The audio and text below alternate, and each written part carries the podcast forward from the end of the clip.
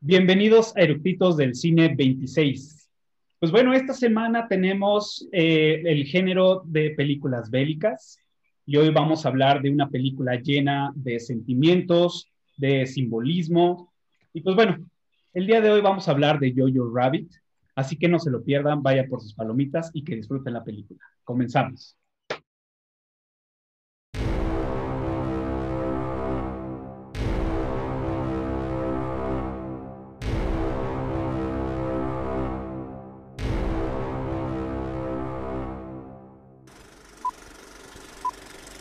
¿Ya está grabando?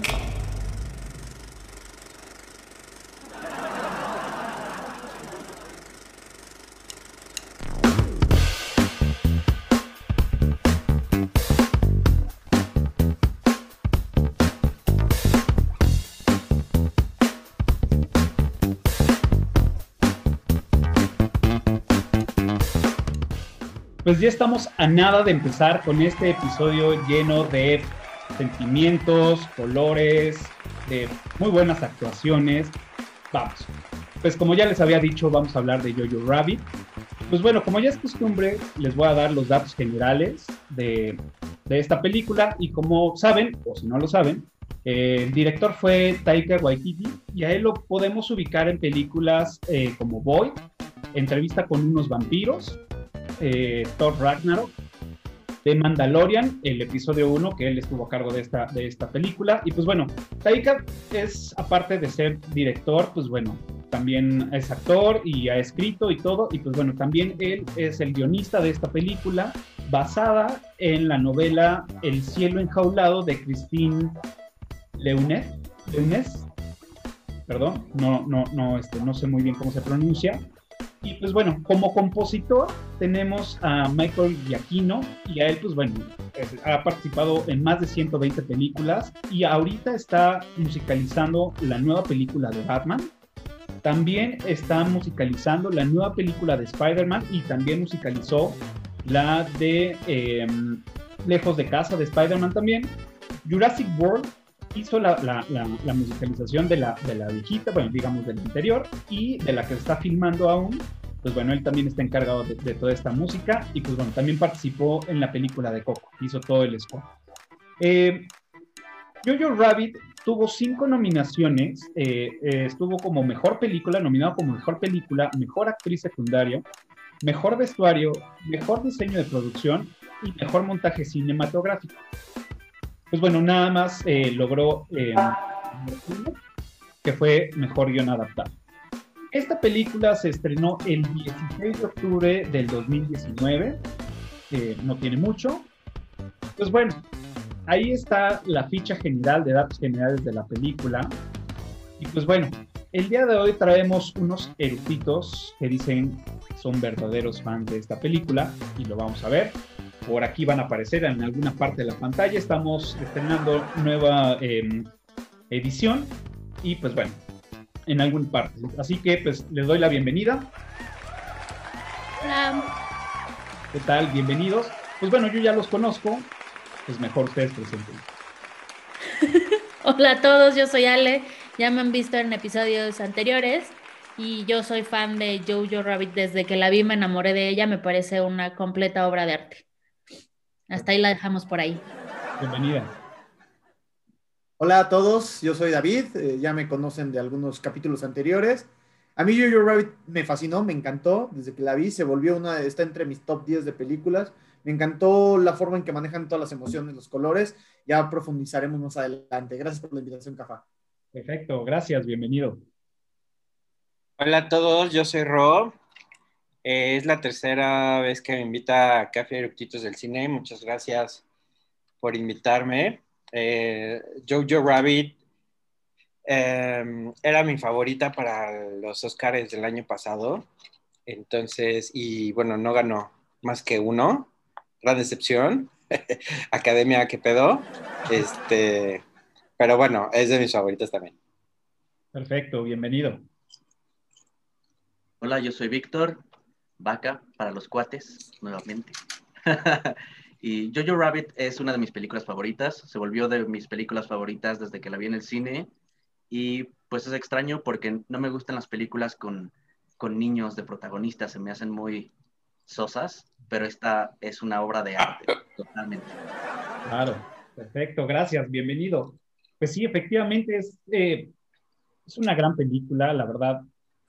Eh, la primera vez que, que, la vi fue como, como algo, que, esa sensación cuando no entiendes algo, pero lo entendiste, que fue como, como algo, algo, algo, algo está pasando en mi cabeza. Y, más de, no haberle entendido, sino más bien tratar de cachar todo, eh, lo mencioné al principio de, los simbolismos que, que, tiene, está llena de simbolismo. Entonces fue así de, bueno, ya sé todo el contexto de la película, pero ¿por qué puso esto? ¿Por qué puso el otro? ¿Por qué puso aquello? Y era, esa fue la sensación que yo tuve cuando, además de decir, wow, está increíblemente muy bien hecha. Entonces, pues esa es la pregunta, básicamente. ¿Ustedes por qué les gusta Jojo Rabbit? ¿Qué fue, ¿Cuál fue la primera impresión que les dejó al ver esta película? La primera vez. Creo que, lo que una de las cosas que más me gustaron es que se sale de la forma en la que te plantean la Segunda Guerra Mundial y esta época. En general, estamos acostumbrados a ver películas sobre mm, el holocausto y esto.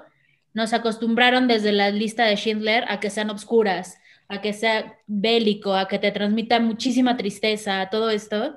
Y esta se sale porque es a partir de la visión de un niño. Sí es, sí es muy impresionante además el, la propaganda desde chiquitos y cómo puede afectar tanto a una nación, a un mundo, o sea, es... No, me encantó esto. Yo, yo quiero decir algo complementando lo, lo que comentaba Ale. Es una comedia. O sea, literal es una película diseñada para hacerte reír, ¿no? Ahora, ¿cómo te vas a reír de la parte donde sale Hitler en la Segunda Guerra Mundial? Díganme, qué, o sea, ¿qué parte es lo chistoso? No es nada chistoso, ¿no? Entonces, creo que investigando para hoy, este, justo creo que es esos, esta línea, ¿no? Entre la comedia y el tema principal, el holocausto, Hitler, este, manipulación mental y todos esos temas, es una línea muy delgada, ¿no? O sea, no podía caer en la parte muy histórica porque pues no era una película que se concentrara en la historia que, que por ahí hay ciertas, por lo que leí ciertas inconsistencias, y tampoco podía ser una comedia de pastelazos, ¿no? Donde la gente, este, no sé, este, risas burdas, ¿no? Entonces, creo que desde ahí, y, y como dijo Ale, es es nuevo, es, es, una comedia basada en algo histórico muy delicado y creo que basándose en, en, la visión del niño, ¿no? Que, que, pues un niño generalmente puede ver cosas muy chistosas que al final no son tan chistosas, ¿no? Pero para él pueden ser muy graciosas. Creo que fue muy bien ejecutada, ¿no? O sea, sí odias a Hitler, pero al mismo tiempo es súper cagado y no es fácil de hacer. Yo creo bueno, este, a mí, primero lo que me pasó, yo la vi en un tráiler en el cine, dije, la tengo que ver. Este, ver a Hitler cómico como que me llamó la atención, me recordó un poco a Charles Chaplin que, que, hacía la sátira, porque yo creo que más que comedia esta película es una sátira completa. Se burla completamente de, del fanatismo que existía en aquella época al nazismo. Por ejemplo, la escena cuando entra la Gestapo y Hey Hitler, 31 Hey Hitler, Hey Hitler. Entonces, fue una sátira también hecha, pero es una línea muy delgada. Es un tema, es, como lo dijo bien Ro, es un tema delicado. Entonces, este, este Taika Waititi lo supo manejar súper bien. Las creo que este, algo que también llama mucho la atención de la película son los colores. Es una película, como lo dijo Ale también, es una, una película brillante todo el tiempo. Este, y, y también, y también como Taika Waititi este, rescató una franquicia como Thor, Thor estaba muerta, ya eh, no se iba a hacer película, la, la, le, la, le, dio la vuelta y, y, la convirtió en una muy buena película. Este, y me encantó el elenco, el elenco es maravilloso, desde los personajes más, más importantes como eh, este Jojo, como Scarlett, bueno, con la mamá de Jojo, este, como Hitler, hasta los pequeños este, personajes como como esta, este Sam Rockwell, para mí es, me encanta, soy muy fan de Sam Rockwell. Entonces se me hizo, fam- se me hizo fabuloso meter el personaje de Sam Rockwell. Este, Yor- eh, Yorkie es- Yorkie. Yorkie es- tiene tres ah, diálogos y son maravillosos. Cabrón. Ajá, este, entonces yo creo que fue una película completa y otra cosa que se me hizo maravillosa fue la música. Desde que empezó poner el nazismo con los Beatles, con la locura de los fans de los Beatles, pero el nazismo es espectacular. Exacto, porque es lo, es lo que, lo, lo- lo que comentaba con Ale, que era o sea, hacer esa, esa, mm, esa parte o esa burla de en los videos de los Beatles, cómo, cómo la gente, las, las chavas se ponían el fanatismo como y interponerlo con, con, con el fanatismo de, eh, hacia Hitler en ese, en ese momento, se me hizo un gran, gran, gran este, secuencia. Y a mí lo que me atrapó fue eh, cómo fue el, el- el pacing, de cómo fue contando la historia. En ningún momento se hace pesada y además este, agregándole a, a lo colorido que, que utilizó Taika Waititi, fue también el vestuario. El vestuario fue muy este, fashionista, digamos, a la época, porque pues Alemania era este, de los países top en cuanto a la moda. Entonces trataron de meterlo ahí y también, o sea, cómo están vestidos, principalmente eh, Rosie, ella siempre tiene el atuendo perfecto y está súper a la moda y súper este, bien cuidado su aspecto, etcétera.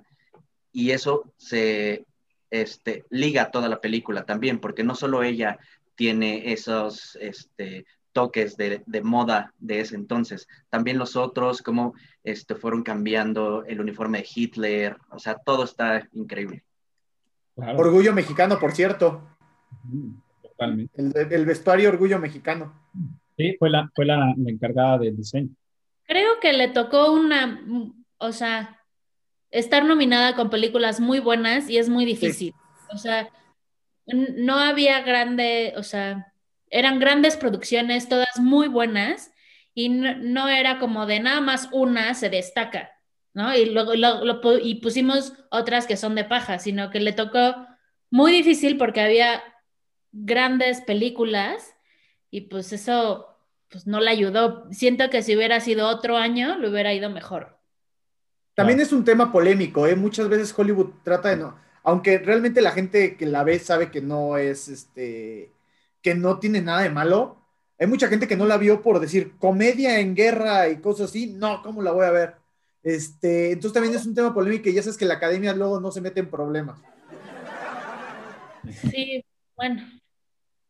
Sobre, el, sobre lo que dice David, eh, tuvieron que hacer sondeos de justo este tema, ¿no? O sea, justo este tema, cómo involucraban las bromas, qué, qué tan sensible era, ¿no? O sea, de repente Hitler se, se pone muy Hitler, ¿no? De repente Hitler es muy payaso, de repente Hitler es muy amigo imaginario, ¿no? Y, y- y leí que, que mucha gente de repente se ponía a rezar porque veía a Hitler y porque le recordaba todo este tipo de cosas de la Segunda Guerra Mundial. Y allí es donde, pues sí, o sea, mejor esta broma, mejor no, o esta escena, mejor no, o sea, porque, como dices, es un, es un tema muy sensible y, y, y, pues ves Hitler y dices, güey, voy a ver campos de concentración y, y este tipo de cosas, y, y no, o sea, tuvieron opiniones encontradas, ¿no? Hay gente que, que o sea, sí, me, me encantó el chiste, etcétera, y hay gente que dijo, no, o sea, históricamente no significa nada y los chistes no me cayeron bien. Sí, pero lo que luego muchos, las, que, las personas que no la vieron no entendían que eh, este Hitler es lo que este el Jojo leyó y se hizo su amigo imaginario de Hitler. Es el Hitler versión Jojo. Por eso sí tiene datos de, de lo que ha leído, que lo que ha visto, pero pues todo lo demás es la imaginación de, de Jojo. Tan es Jojo que vemos a Hitler fumando y comiendo carne, cuando Era vegetariano. Era vegetariano. ¿Cuántas veces algo que me encantó? Que me encantó es como le ofrecía cigarros a Jojo. Reía Cada rato. cada rato. La escena en el cuarto que le hace, que le abre la cajita, o sea, la carrera, y Jojo. To- ya todo adulto. Me encanta. Amo. totalmente. Ahora, Ah, hablando de Hitler, notas curiosas. Hit- esta parte, o sea, es una adaptación de un libro. Hitler no existe en, e- en el libro. Todo esto se tomó la libertad y dijo, esto se va a ver cargadísimo y su amigo imaginario y el contraste cuando se ponga muy Hitler y no. Bueno, según lo que yo entendí es que la mamá le cuenta del libro y en la versión de la mamá está Hitler imaginario. Entonces, Taika dice, ah, bueno, lo voy a leer, o sea, está muy interesante la chingada, lo voy a leer, se puede hacer una película, pero es basado en el libro, pero basado en la ¿Cómo se lo contó la mamá? mamá. Sí. O sea, en lo que la mamá le dijo, ay, oye, leí un libro que, o sea, Oigan, Me- me parece súper interesante esa parte. una pregunta. Eh, Taika dice que él, pues bueno, obviamente sabemos que él es el que interpreta a Hitler. Y todo lo que llegamos a saber de, de- de- de haber leído un poco sobre, sobre haciendo nuestra tarea, pues que él eh, quería representarlo, ¿no? Entre muchas otras cosas, eh, porque él sería como la, la- la burla, digamos, ¿no? Una, una burla a- a- al personaje. ¿Ustedes cómo ven si realmente es un tema de ego, es un tema de querer, porque él sale en muchas películas, Todas. también Sí. es actor. Entonces es, es un tema de ego, es un tema de realmente querer hacer algo diferente de- o de no querer, o sea, no confiar en alguien para poder interpretarlo como él ya se lo había imaginado. ¿Ustedes qué opinan? Yo, no sé si arruine la pregunta, pero leí que, que este director estaba justo grabando Ragnarok en Australia y este era un, un guion que todo el mundo, todas las productoras habían dicho que no. Que no, porque una comedia basada en la Segunda Guerra Mundial son temas muy delicados y lo estuvieron pateando, pateando, pateando, pateando. Y leí que de repente dijo Fox, o sea, y le dijo al director, órale va, vamos a hacerla y la única condición que te pido es que tú seas el Hitler imaginario. Entonces, ya ahí creo que entra un poquito tu, tu pregunta, Cafi. O sea, él lo hizo sí por presión, pero al mismo tiempo también lo hace por ego, ¿no? O sea, quiere estar en su película, quiere ser director, quiere ser actor, ¿no? Y, y no es un personaje como Yorkie, ¿no? Que igual pues lo puedes omitir tantito, ¿no? O sea, es Hitler y, y es imaginario no Jojo. Ya Sí, sé, no, perdón. espérate. A Yorkie no lo puedes omitir. ¿eh? No, no, no. Es Es el corazoncito, pachoncito de la película. El personaje de Rebel, entonces. Ah, ese sí lo puedes omitir. No, Oye, no, me parece Yo increíble. haciendo, contestando la pregunta de Cafa, sí, pero también creo que algo que, que este Taika es muy, trabaja mucho sus, sus guiones, todo. Entonces yo creo que él al hacer el guion dijo, no, pues no va a haber alguien perfecto para hacerlo porque no va a entender lo que quiero plantear en la película. Entonces yo creo que él también dijo, yo me lo tomo y todo. También él dice que no quiso poner a alguien famoso porque se iban a distraer más en eso. Entonces, este, y le iban a quitar protagonismo a Jojo, a Scarlett, a, to- a todo. Entonces, que él también decidió que no fuera alguien famoso. Sí, porque también imagínate, como decía Roberto, que el guion ya, ya lo llevaban pateando desde hace mucho, porque él escribió el guion para Jojo Rabbit en el 2011. Claro. Entonces ya tenía años guardado y solo estaba esperando la oportunidad. Y entonces también es de, es, es como lo estoy, es mi visión, entonces también necesito que se haga ya después de tantos años de espera como yo chingados quiero. Yo pienso Seguro que tuvo mil cambios en esos años que se, en esos ocho años que no se hizo, seguro le hizo 20 mil cambios al guion.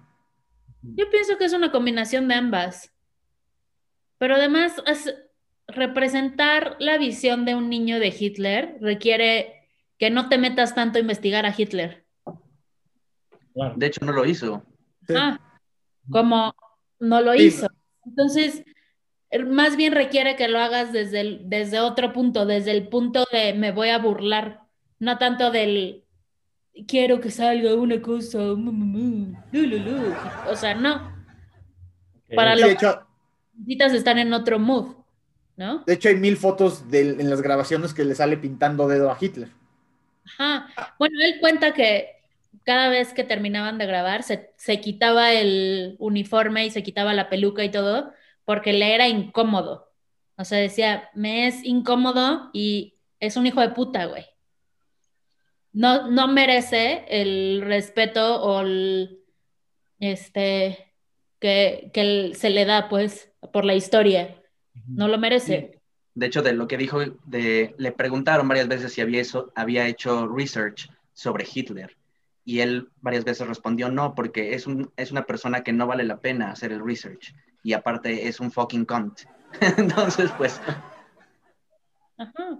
Claro. Parece que es, a- además, ambas, porque tú lo escribiste, tú lo diriges, tú conseguiste el dinero. Güey, pues, quiere un papel chingón, ¿por qué Es tu no? ¿por qué juguete, no? ¿eh?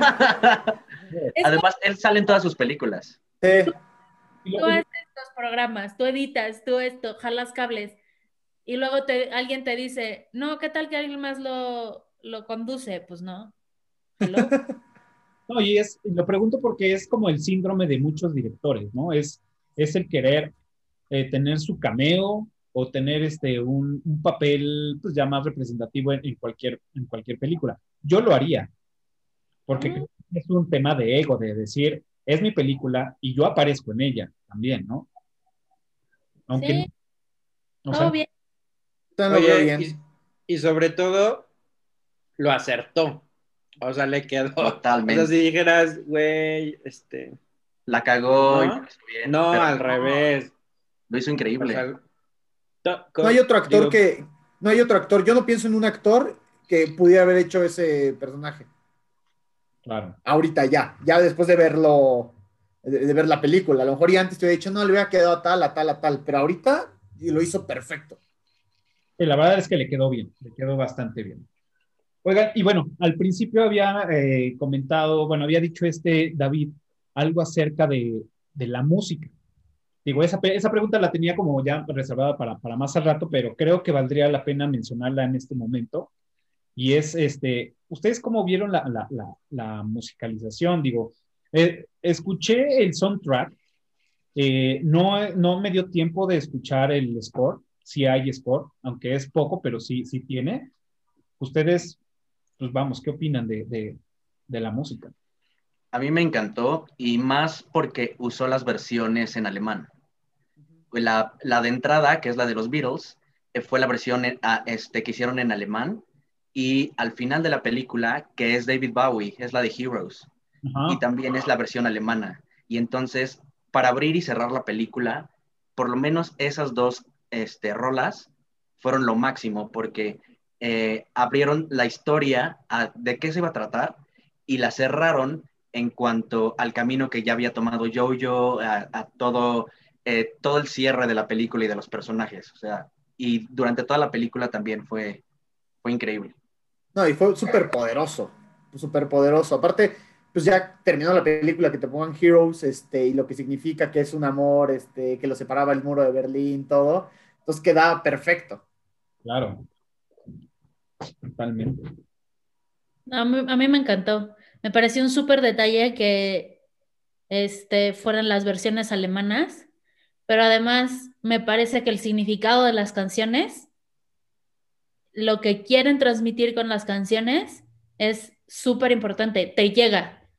Sí. Entonces, Y, y es, es, digo, Ale, Ale- Ale lo dijo, es un, es un soundtrack muy alegre. O sea, toda la música es alegre, es este, te, no te apachurra como, no vamos lejos, este, el pianista, ¿no? Ah, Tenemos música, Hoy no, en, en el pianista le voy a los nazis. en el pianista yo digo, puta, por favor que lo encuentren y lo maten. O sea, no merece, no lo. Te juro. Claro. Pero bueno, la verdad es que la música sí, sí jugó un papel eh, bueno, eh, interesante, porque aunque traemos en el concepto en la cabeza de hablar de la Segunda Guerra Mundial, eh, del tema de los nazis, de la invasión, de todo, pues sí es un tema que, que, pues a lo mejor te apachurra un poco, ¿no? pero junto con la historia, con los diálogos, con la música, creo que, que hicieron una muy buena combinación y eso, pues, la, la, neta, se agradece porque se disfruta mejor la película, se disfruta más, se, se, se te, te, contagia, vamos, ¿no? Pero es que La- además, La ca- perdón, perdóname, vas, vas. por ejemplo, otra canción que no, te, que, que no te das cuenta hasta que ya la ves dos veces que es maravillosa es cuando están en la alberca. Cuando está Hitler nadando, es buenísima. Claro. Pero Claro. lo, lo que yo iba a decir es la música tiene que ver chingos con esta onda de bailar y esta onda de ser libre y esta onda de enfocarse en los zapatos. Sin esta parte de la música, no llegan a lo que, ne- a lo que necesitarían. Lo comprendemos y vemos el, este, la parte de la libertad y lo que significa bailar y que vemos a Rose bailar en muchos, en muchos puntos. Eh, la plática que tiene, este, mm, ¿cómo se llama la chava? Se me, se, se me fue el nombre. Elsa, Elsa, con, con Jojo y ¿qué vas a hacer? Bailar. Entonces, es súper importante que la música sea bailable. Al- a lo largo de la película te la van poniendo y entonces ya entiendes el, claro, Totalmente. No sé si a ustedes les pasó, está hablando ahorita que, que Ale comentaba lo de los zapatos, todo eso, que al principio yo decía, este tiene una obsesión con los zapatos, porque no entendía. Obviamente La primera vez. La primera vez, o sea, sí, sí, sí. La voy viendo, qué obsesión por los zapatos, las agujetas. Todo el tiempo eran los zapatos, los zapatos, los zapatos, y después ya entiendes por qué. Claro. y te rompe el corazón. lo Te, destroza el corazón. lo vi venir y dije, híjole, puta madre. Yo creo que, que está muy avanzado ya este tema, pero creo que, que, que cortarlo sería como malo. Y es realmente, hay ciertas eh, partes que tiene esta, esta película, tiene su- sus remates, ¿no? Emocionales. Y sinceramente yo creo que el remate emocional de la mamá no es, un, un- no es el remate que esperas o es el remate que, que, que envuelve a la película como tal no es, el, no es la parte emocional que te quiebra o, o la parte, sí es muy sentimental, pero no, no es la parte que tú dices, ya valió madres todo, ¿no? Sí, dices eso, claro. Todo el proceso. Llévame a mí mejor. todo el proceso Aparte es Scarlett Johansson, claro que sí. Sí. Bueno, ¿cómo la viste, Ca- Cafa? todo el proceso que él libera después de la muerte es muy rápido y, y no, y no es algo que vaya, eh, se vaya eh, difuminando poco a poco, sino más bien se corta. Es, es un cortón muy rápido. Para mí, yo creo que el mayor impacto eh, eh, o el mayor este, que tiene esta película es cuando entra, después de la mamá, cuando entra y apuñala a Elsa. Yo, yo no opino, opino, no me opino lo mismo. Yo No, creo sí. que sí, lo de, lo de la mamá es número uno. Hay, yo creo que hay tres golpes sentimentales fuertes. El, e- ese, el primero, el de la mamá, por supuesto. Dos, cuando la apuñala, se tira y empieza a llorar, que es, es fortísimo. Y el tercero, cuando este Sam Rockwell le quita la chamarra, Ah, sí. nazi y todo eso, también sientes horrible. Pero ¿cuál de esos tres, cuál de esos tiene mayor peso? El de Scarlett, el de la mamá. El de la mamá. No lo sentí tanto porque creo que no hubo tanta, tanto, o sea, sí te lo van trabajando, que es impactante. O sea, sí es impactante. Y porque el concepto trae cargado de emociones, porque es la mamá, no es un desconocido. Pero creo que todo lo que se va trabajando con Elsa, o en este caso con, con el Capitán K, es diferente. Y creo, a mí en lo personal, creo que ese, ese- esos remates fueron más impactantes que el de la mamá, porque sabías que iba a suceder. El remate de la mamá es mucho más largo de lo que tú estás pensando. ¿Qué Eh, te pasó, cuando Cafa? queda ¿Quién te hizo tanto daño? El, queda sentado. Ahí hay una escena después de eso, cua- después de que llora todo eso, que se queda sentado enfrente de la mamá, que ya es cuando hacen el- la toma larga. Es, no, yo, yo también creo que el- pero el la escena de la mamá es la más fuerte. termina cuando está platicando con Elsa en la, en la ventana en la noche Sí. y empiezan a platicar de estoy solo, qué va a pasar y demás. Pero de hecho, ahí todavía lo, lo aumentan un poco más cuando ya al final de la película, cuando ya van a salir Elsa y Jojo, que él le amarra los zapatos a ella. Ajá. Eso fue todo, o sea, lo llevaron todo y hasta ahí está la mamá presente y cómo todo eh, lo que nos fueron te- eh, tejiendo con la relación que tenía con la mamá. Y también, bueno, es, es otra cosa que es un punto de vista, yo creo que yo vi más profundo de todo lo que hace la mamá este, en cuanto a la historia, no solamente estar en contra del partido, sino también eh, no decirle a Jojo que ser nazi es malo, porque también es un, es una, es un punto de ella protegerlo, porque si él sigue siendo un nazi, si pierde, si ganan la guerra los alemanes, entonces el niño va a estar a salvo. Yo, yo, pi- o pienso, yo pienso igual que Baki. O sea, de, de hecho, los, el personaje principal, evidentemente, Jojo, ¿no? Pero la historia de la mamá creo que impacta a todos los otros personajes y influye a todos los otros personajes, fuera quitando a Yorkie. o sea, No, hasta Yorkie No, le dice, a siento Yorkie. mucho lo de tu mamá.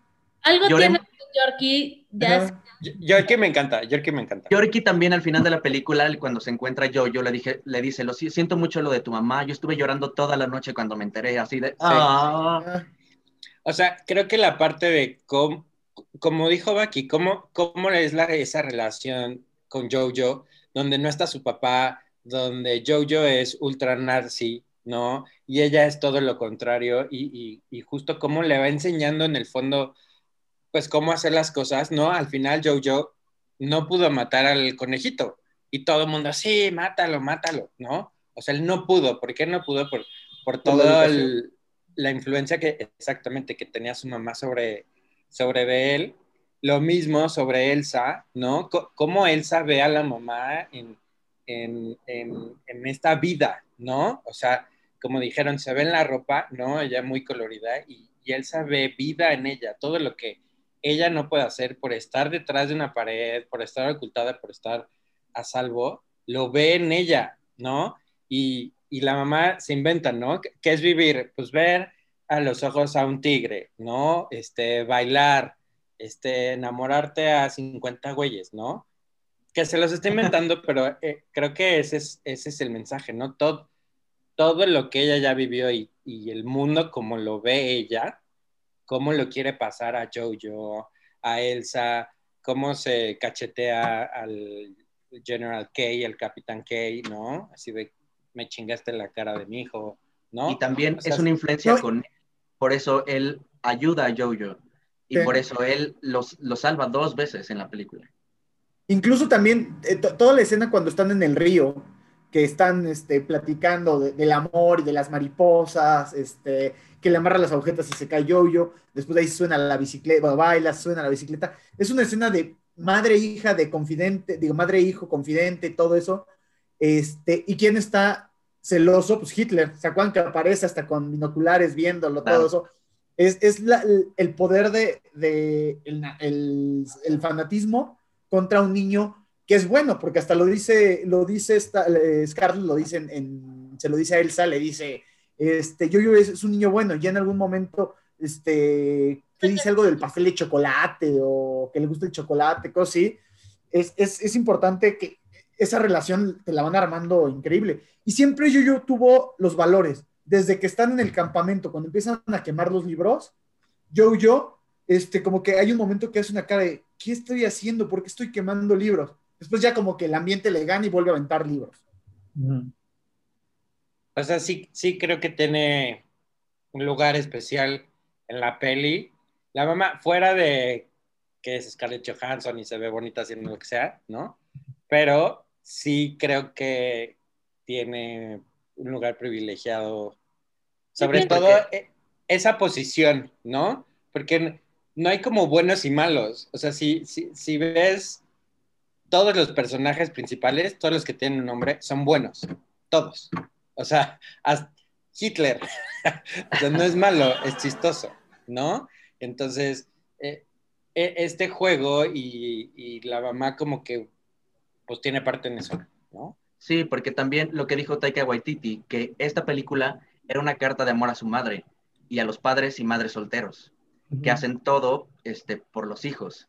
Entonces, yo creo que por eso también el, el papel de Scarlett Johansson, a pesar que no fue eh, así como en tu cara, este, eh, en el fondo de la película, ella está en todo. En el, del inicio al final. Bueno, la escena que se pinta la barba y que hace al papá y a la mamá es buenísima. Ah, también.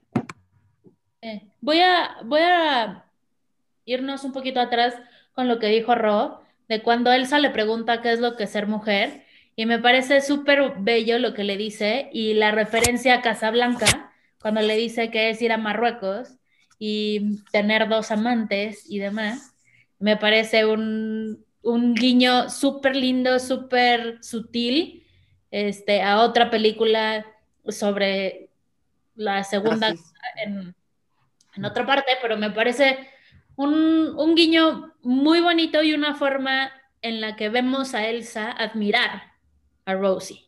Claro. Porque también ese guiño es a una película donde el protagonista es una mujer fuerte. No, no, no. Bueno, es una mujer. La principal. mujer merece quedarse y que la mate también a partir de O sea, no. No, no, no, no. O sea, es una hija de puta. Pero No es me- una mujer fuerte. o sea, hello, no, no merecía, muchachos, no, a ver. Pero Bueno, el no. Es que, que, este, vemos a Elsa mirarla con admiración, más allá de la, la parte de me salvaste y me estás ayudando, sino en la parte de, Quiero ser como tú. ajá, modelo a seguir, como una mujer que puede, o sea, me puedo ver, este, convertida en ella y no, no me, ¿ya saben? Esta parte de admiración profunda, creo yo. Y sobre todo es que a, a- a qué aspiraban? Aspiraban a, a tener mini Hitlers todos, ¿no? Y mini Fräuleins todos que, como les dicen en el campamento, te vamos a enseñar a lavar, planchar y a tener hijos, ¿no? Eh, Entonces, justo ese, por el. ¿cómo? Yo tuve 18 hijos por el ride y la hace. así. Ah, sí, sí, sí, sí. O sea, Que también es buenísimo O sea, ese papel. Hace muy bien ella. cagadísimo. Y yo, mira que la odio, ¿eh? Es una actriz que no soporto en pantalla. Este papel la- me cambió. Tiene la sangre pesada. Sí. Ay, a mí me cae muy bien. Puta, yo no lo Sí, me cae soporto. bien. A mí me Depende cae de qué peli. Sí, Claro. muy bien. Y en esta, en esta película lo hace muy. Maravilloso. Claro. Cuando están en la alberca y le dice lo del hipnotismo, sí, a mí, A mi tío no sé quién. a mi tío le, le hipnotizaron y se hizo alcohólico y tuvo mujeres y no sé qué. Pero fue por los judíos. Pero fue por los judíos. Por los judíos. O sea, y aquí es, es, es parte, digo, abriendo ese, ese, ese camino, es bien interesante, digo, la- tanto como en la vida, como, como sucedió, a como nos lo, nos lo platican ahorita en la, en, en la película, ¿no? De, de las características de, de los judíos, de cómo van armando al, al, pues, al monstruo, ¿no? Que tiene cuernos, que tiene escamas, este, que tiene alas, y bueno, que tiene los poderes mentales. Bueno, Ah, pues lengua de ah, serpiente. investigando para hoy, este, vi que, eh, bueno, en la- este, los campos, estos que, en los que también entrenaban niños, porque ya cuando fue invadida Alemania, empezaron a entrenar niños y mujeres para la guerra. Entonces, a los niños sí les decían que los judíos tenían cuernos y que eran así seres demoníacos y cosas así. Entonces, fue una, una manera de, de meter esa historia que fue verdadera, pero se nos hace ridícula. Porque es ridícula, pero sí lo hicieron. Pero, a ver, les voy a decir, o sea, voy a regresar a esta parte de la propaganda y del brainwash que se sufre, que sufrieron en Alemania. Se sigue viviendo ahorita. Claro. Entonces, o sea, no quiero ser, no entremos más allá, pero por eso ahorita es importante lo de el sueño de Andrés y estas mamadas que vivimos, porque desde chiquitos les enseñan que una persona es así y El es Salvador. El Salvador y tiene características sobrehumanas, güey. Sangre. Entonces, es ir inculcando esta ideología. Claro. Entonces, O sea, no, no es algo que ahorita digamos, Ah, no mames, qué ridículo. Lo vivimos y lo han vivido ahorita y lo siguen viviendo en Corea del Norte con... O sea... Ay, no, no le quita lo ridículo. 800 veces en el corazón, pero sobrevive porque el su No seas mamón. No seas mamón. Y es parte, es parte del entrenamiento, o sea, de, de, de todo este lavado de, de, coco. Y bueno, más bien no les lavan el coco porque es un, es, es una adiestración que les hacen desde muy niños, ¿no? Que cuando... Un adoctrinamiento. Exacto. De cómo es, cómo es el, el, cómo debes pensar y cómo debes de tratar a las personas que no, en este caso, que no son arias, ¿no? Que no son, este... Que son inferiores a ti. Incluso en, en la serie de, que recomendó David en, en, otro episodio, que es de The Man in the High Castle, es, hablan mucho de este tema. En, digo, no voy a espolear, pero hablan mucho de este tema y cómo los van adoctrinando a, a todos estos. Y es y es parte del fanatismo que se va generando. ¿no? Sí está súper rudo. ¿Cómo lo hacen? Lo hacen muy divertido en esta película. Eh, ridiculizándolo porque era ridículo ya. Ellos, aunque, aunque sí existía eso, lo, le dan un poquito más, no le dan mucho más. Nada más es un poquito más para hacerlo comedia. Pero de que existía, existía y también te dan, te dan la pauta para, para, generar el libro, ¿no? De los judíos que está haciendo Jojo.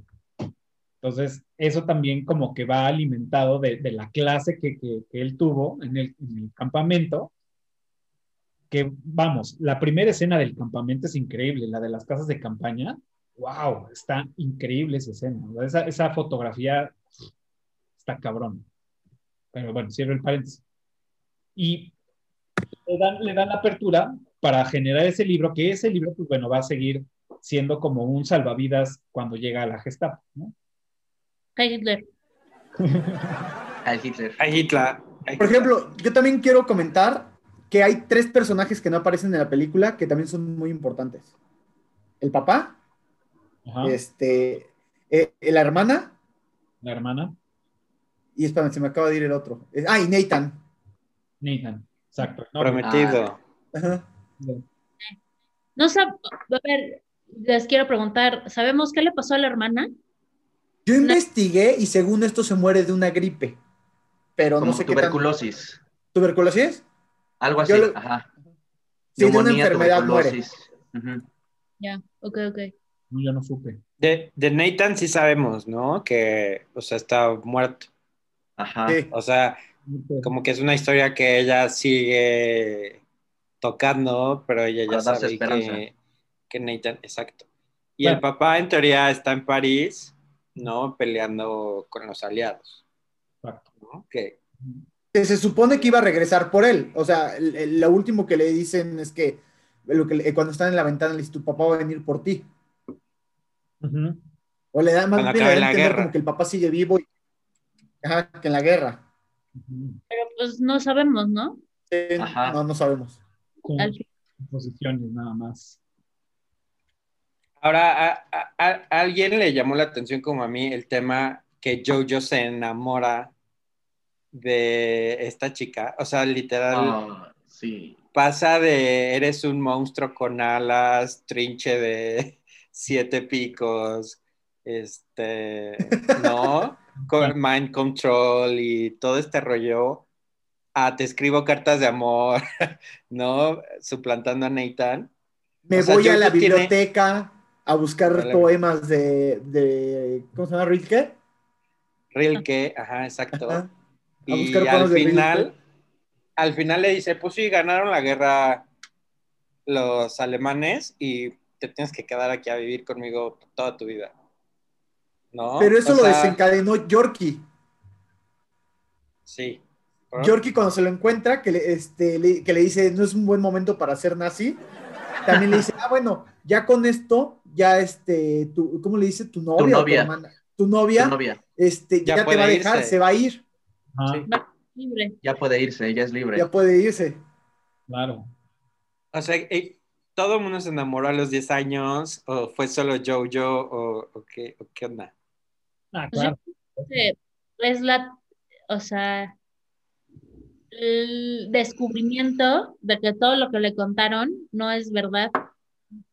Este, toda esta convivencia que tiene en descubrirse, ¿no? En otra, en otra cosa, que no sea la guerra y que no sea las fuerzas juveniles hitler- hitlerianas. o sea, empezar a verlo desde otro punto de vista, ¿no? Y salirse de eso y vivir y, y ya en- estar en la vida real. O sea, ya una vida real, primero pues, sí con, este, con una persona que está salvando a tu mamá y luego ya sin tu mamá ya estás con ella. El, el libro pasa, o sea, sí, sí lo hace, pero ya las últimas páginas ya habla de cómo, cómo hacer sufrir a Nathan, porque ya es el enamoramiento, ya no es este, cómo son los judíos. De hecho, también eso se ve cuando van los de la Gestapo y ven el libro. Al final las hojas son de cómo torturar a Nathan, cómo matar a Nathan. Ajá. Sí, que hasta como cerdito, ¿no? Lo tiene ahí en una, Ah, sí. Ajá. encima de una, de una hoguera, claro.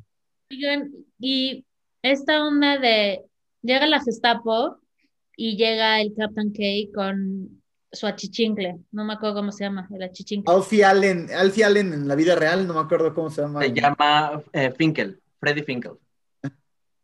Bueno, llegan y uno de los grandes detalles es que llegan con la bicicleta del- de De la mamá. y nos hacen pensar que Rosie ya está detenida y entonces llegan para ayudarle a Jojo en lo que están tramando, porque ellos ya se vuelven algo con esta onda de la alberca y estoy, ¿de dónde sacas información? Ay, está, miren, ¿no? Pero al final pienso que el Captain K va porque se da cuenta de que Rosie ya fue detenida y pues hay que ayudar a Jojo en lo que esté sucediendo ahí. Y aparte, o sea, hablando del tema de, de, de los nazis, cómo era el comportamiento, ningún nazi iba a ir a la casa de un niño a dejarle la, la propaganda. Entonces, pues era, era, era más que evidente que iban a ir a llegar a, a ayudarles, ¿no? Y pues llegar, Ayudarle. porque pues ahí ya se hubieran chingado a Elsa, ¿no? Y a Yo-Yo, porque A Yo-Yo. hubiera dado cuenta pues, que no era esta niña. Al, al- al empezar a ver, a leer los papeles, pues ella se, se equivoca de fecha. Y él se se inventa. Ujú. Ah, chido, ¿no? Está bien. En la fecha de nacimiento. Y como dato curioso, la fecha de nacimiento que, que, que mencionan, que es la fecha de nacimiento de la hermana de Jojo, el 7 de mayo es el mismo día que Alemania firmó los primeros artículos de rendición a las fuerzas aliadas, que fue el 7 de mayo, supuestamente. No, no supuestamente, sí, sí lo No, sí. Ah, sí. Digo, supuestamente porque no, no, no, a mí no me consta porque no, no, no recuerdo. Porque yo no estaba ahí. no lo que tenga firmado porque si no, si, si no es verdad, pues ya me meten un pedo. ¿Saben qué otra escena me hace reír muchísimo? Cuando están planeando qué van a hacer con, con Elsa, este Hitler y Yo-Yo, que le dice, y por favor, ya no le des más cuchillos. Pero esa conversación entre ellos dos, ¿qué vamos a hacer? ¿Y si quemamos la casa? Sé.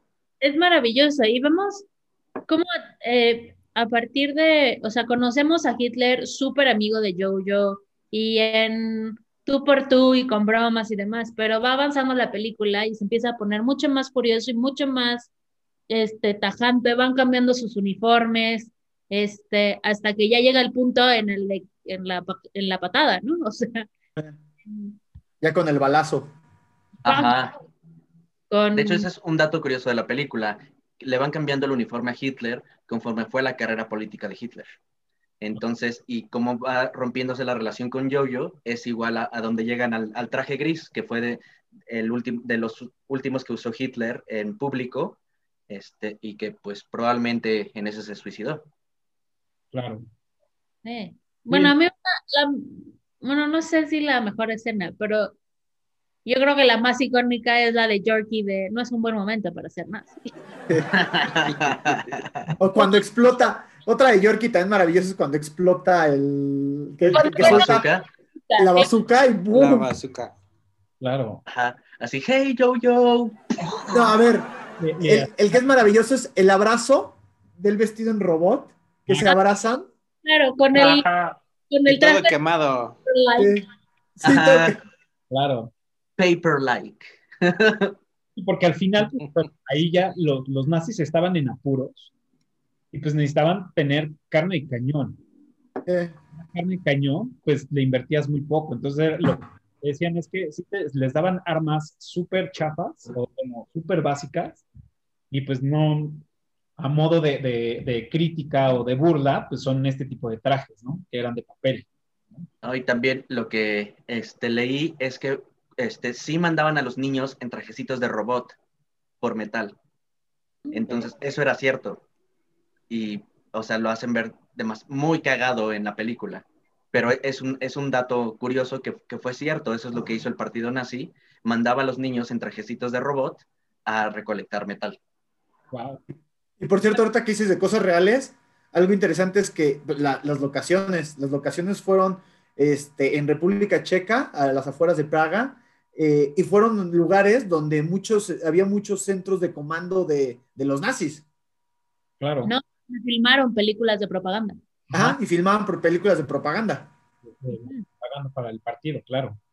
Pero además, uno de los grandes detalles de esta película es que eh, conforme va avanzando, utilizan puro prop eh, genuino, o sea, alemán y la chingada, y después empezamos a ver armas mucho más chafas, como cuando este mm, Rebel, ¿cómo se llama el personaje? Ay, puta El. Rebel, ahorita te digo, aquí lo tengo. Se llama Fräulein Ram.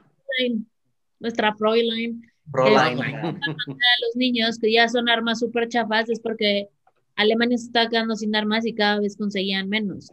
Y todos los autos son alemanes, o sea, en la película, así, pues Ok. se, se enfocaron también mucho en que fuera real, ¿no? Sí, ajá, de- dentro de toda la comedia y toda la sátira, este, pues muchas cosas son completamente reales, como el tipo de armas, este, los uniformes, este, las locaciones. Lo que hablando de uniformes, el que es maravilloso es el de, el de este, el, el-. Sam Rockwell, cuando ya sale con sus plumas y con su capa de colores. Mm. Increíble. Las plumas par- porque son aerodinámicas. Aerodinámicas. ¿Cómo, cómo le explica? Y la música, ¿no? En, Ah, sí. en- en la pistola para distraer al enemigo. Este, y brillante, ¿no? Para reflejar la luz y dejarlos ciegos. Que, que también esta parte del noviecito, ¿no? O sea, evidentemente no, no estaba del lado nazi porque se estaba besuqueando al ayudante. Pero también un dato curioso, en esa última escena, cuando ya salen con los trajes, con las plumas y todo, los dos en su uniforme tienen un triángulo rosa. Ajá. O sea, estaban marcados como homosexuales, entonces ya también, o sea, es, o sea, parte de la historia que en verdad sucedió en esa Alemania nazi, este, nos, nos la representan en pequeños detalles y pequeños guiños para también darle una situación o un trasfondo a cada personaje. Claro. Que fíjate. salieron, ya salieron, sabían que ahí se iban a morir, pues. Ajá. Es que la, construc- la construcción de los personajes es maravillosa. De todos los personajes, la construcción es maravillosa. de Todo, este, el Captain Cake, que es Kainsendor, este, eh, leí parte que, que decía de su vestimenta, entonces, que él había tenido un rango súper cabrón y que había tenido muchísimas. Tenía la, la- la famosa Cruz de Hierro, por haber sido un héroe, eh, héroe de- en, en- en guerra. Eh, tenía una dorada que eh, significaba que había peleado más de cinco veces cuerpo a cuerpo. Este, tenía otra La del tanque. la del tanque que había, que había este, se había echado unos tanques, otra que era, había participado en tantas este, batallas, digámosle así. O sea, estaba muy de- condecorado porque había sido realmente un, un héroe de guerra, ¿no? Para los nazis. Por eso eran los primeros uniformes que él sale con todos sus, sus, sus medallas. Era, pues era básicamente eso, ¿no? Y eso también le da un fondo más cabrón al personaje, porque no era cualquier soldado, cualquier capitán, era un, era un hombre que ya había vivido la guerra y que no solamente la había vivido, había este, salido victorioso porque seguía vivo, tenía todas las condecoraciones y entonces yo creo que también, bueno, eso es lo que yo creo, también le daba otra mentali- mentalidad y yo creo que por eso también ayudó a Jojo, porque ya también este, a pesar de seguir eh, con, eh, con el partido y seguir siendo este, parte del ejército alemán nazi, este, salvo a Jojo, le dio una oportunidad, o sea, tenía los ojos más abiertos a lo que estaba pasando, ¿no? Creo yo. Yo no, no estoy muy segura, fíjate. o sea, quiero pensar que hay una parte buena en todos, pero no lo salvaría por esto.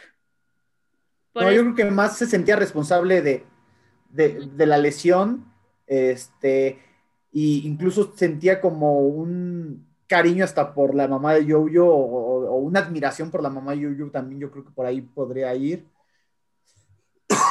Ay, perdón. Pero, pero aparte salva a Jojo de la Gestapo y a, y a la El- Elsa, ¿no? O Elma. Ya Elsa. A Elsa.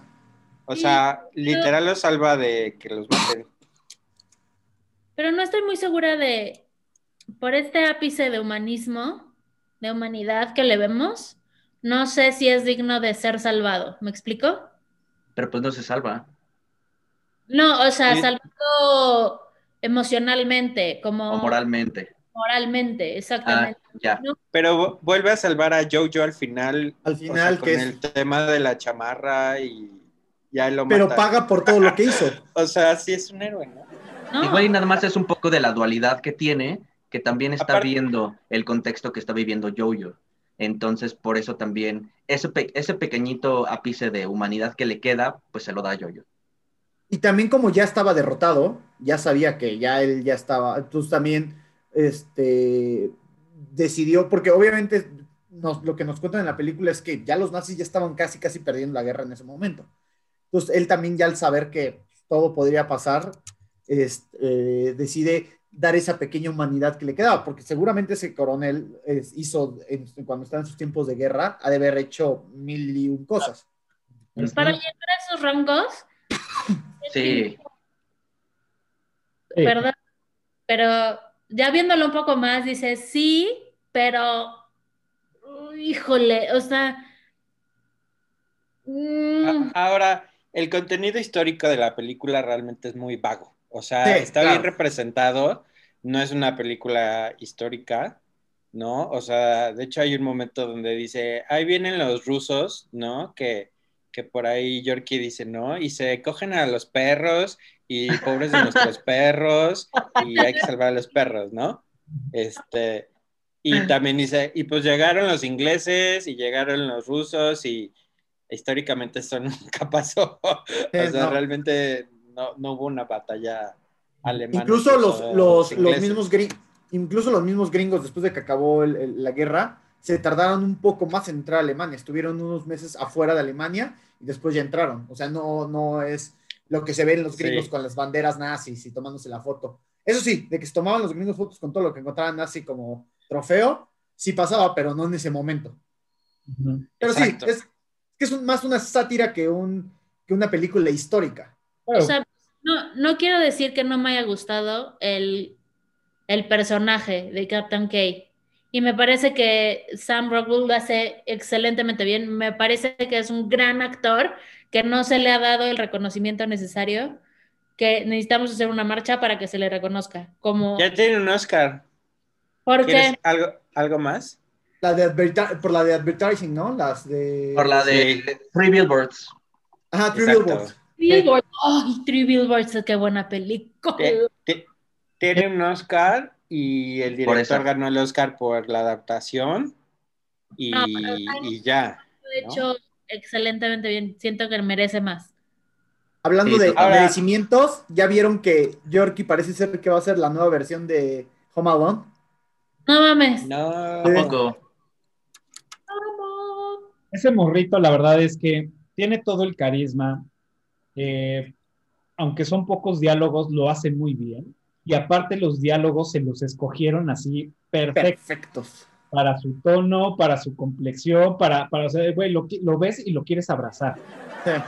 lo quieres llevar. O sea, Es real- que, que, amigos, sí, Cafi, siento que todos los diálogos y como dijo Baki, el pacing de la película, todo es muy acertado. O sea, no hay un personaje que te sobre no hay un diálogo que digas esto para qué chingados lo dijeron, no hay un momento atropellado. O sea, creo que le dieron, y, y son pocos personajes, realmente son seis, siete personajes principales, y les dieron forma, color, estilo, vestuario. Creo Incluso- lo hicieron bien. In- Incluso hasta, hasta, hasta un diálogo que es muy gracioso también, porque se burlan de que según los nazis estuvieron tratando de clonar personas durante la Ah, guerra. claro, Este, cuando dice, ¿y qué hacemos? Podemos mandar, que cuida a los clones, que y cuida que a lo los saque a pasear, que saque a pasear que a los saque a pasear. Güey, no mames. Güey, No, y lo mejor es que el actor que hace a los clones es el hermano de Jojo en la vida. Ah, no sabía. Ajá. ok. Bueno, son también vio, gemelos. Son A ver, gemelos. Ocho? Yoki? Hmm. You're a soldier now? At your service. But you're only 11. I know. May I? Yeah, sure. Is that paper? Hmm, that's what I thought at first too, but it's paper-like. It's the latest material invented by a top scientist. Well, I'm impressed. Hey, Yoki. I caught a Jew. A real one. Oh, a Jew. I saw some that they caught hiding in the forest last month. Personally, I didn't see what all the fuss was about. They weren't at all scary and seemed kind of normal. Ugh, I'm getting distracted. I got to go. Bye. Bye. Oh my god, it's so hard to run in this thing. Yorkie? Let's!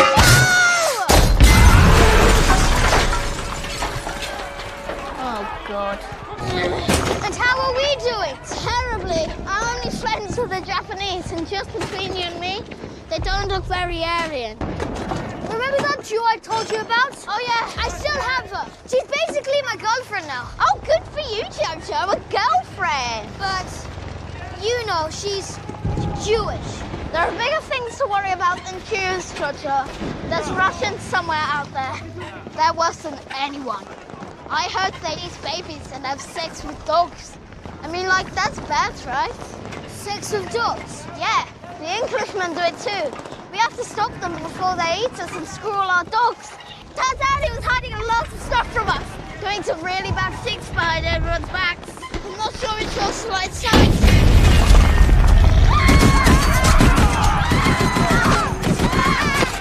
Okay,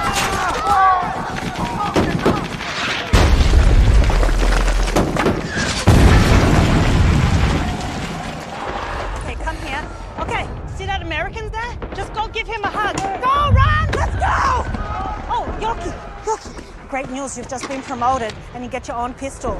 Just go and shoot anybody who looks different to us. Okay. Okay. Ah! Jojo?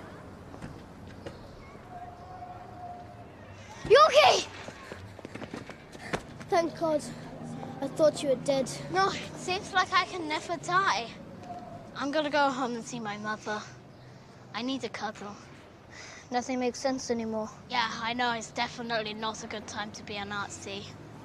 Hey, so now the war's over. At least your girlfriend will be free. She can leave now. Something wrong? I- I've got to go. Okay, sorry. Hemos hablado de todos, pero también la actuación de Jojo es maravillosa. El niñito es su primer papel. Hemos hablado de, de to- todos los actores, pero de Jojo no. Y es, y es un papel increíble, una actuación maravillosa. Hicieron más ¿Y de qué? mil castings para encontrarlo. Claro. ¿Y qué tal que él se presenta 15 días antes de empezar a rodar? Sí. Le, le dan el script con su mamá y lo empieza a leer y dice, como que este es un güey nazi, ¿no? Y la mamá, ay, no, imposible, no puede ser un güey nazi. Y yo, yo, no, sí, o sea, e- en el casting y a los 15 días ya estaba filmando en este, Claro. República Checa. Su primer papel. Su chequé primer su papel. biografía, no, no tenía nada antes, ¿no? No, pero que antes, o sea, cuando le dijeron, oye, va a haber un casting de Jojo Rabbit, él pensaba que era la secuela de Peter Rabbit. Ok. Ah, sí, claro. Ajá. Él pensaba que era de Peter Rabbit. Ajá. Claro, es de niños, o sea, tiene todo el sentido. Entonces luego le dieron el script y pasó lo que dices, de No, a ver, espérate, esto no, no es lo No que... puede ser. Claro. De hecho, Eh, su, su, su su papá- entrevista con, Taika Waititi la hizo a través de Zoom, porque él estaba haciendo un casting para otra película. Y entonces Para ya la también estaba... de Ford vers- versus Ah, Ferrari. Ford versus Ferrari.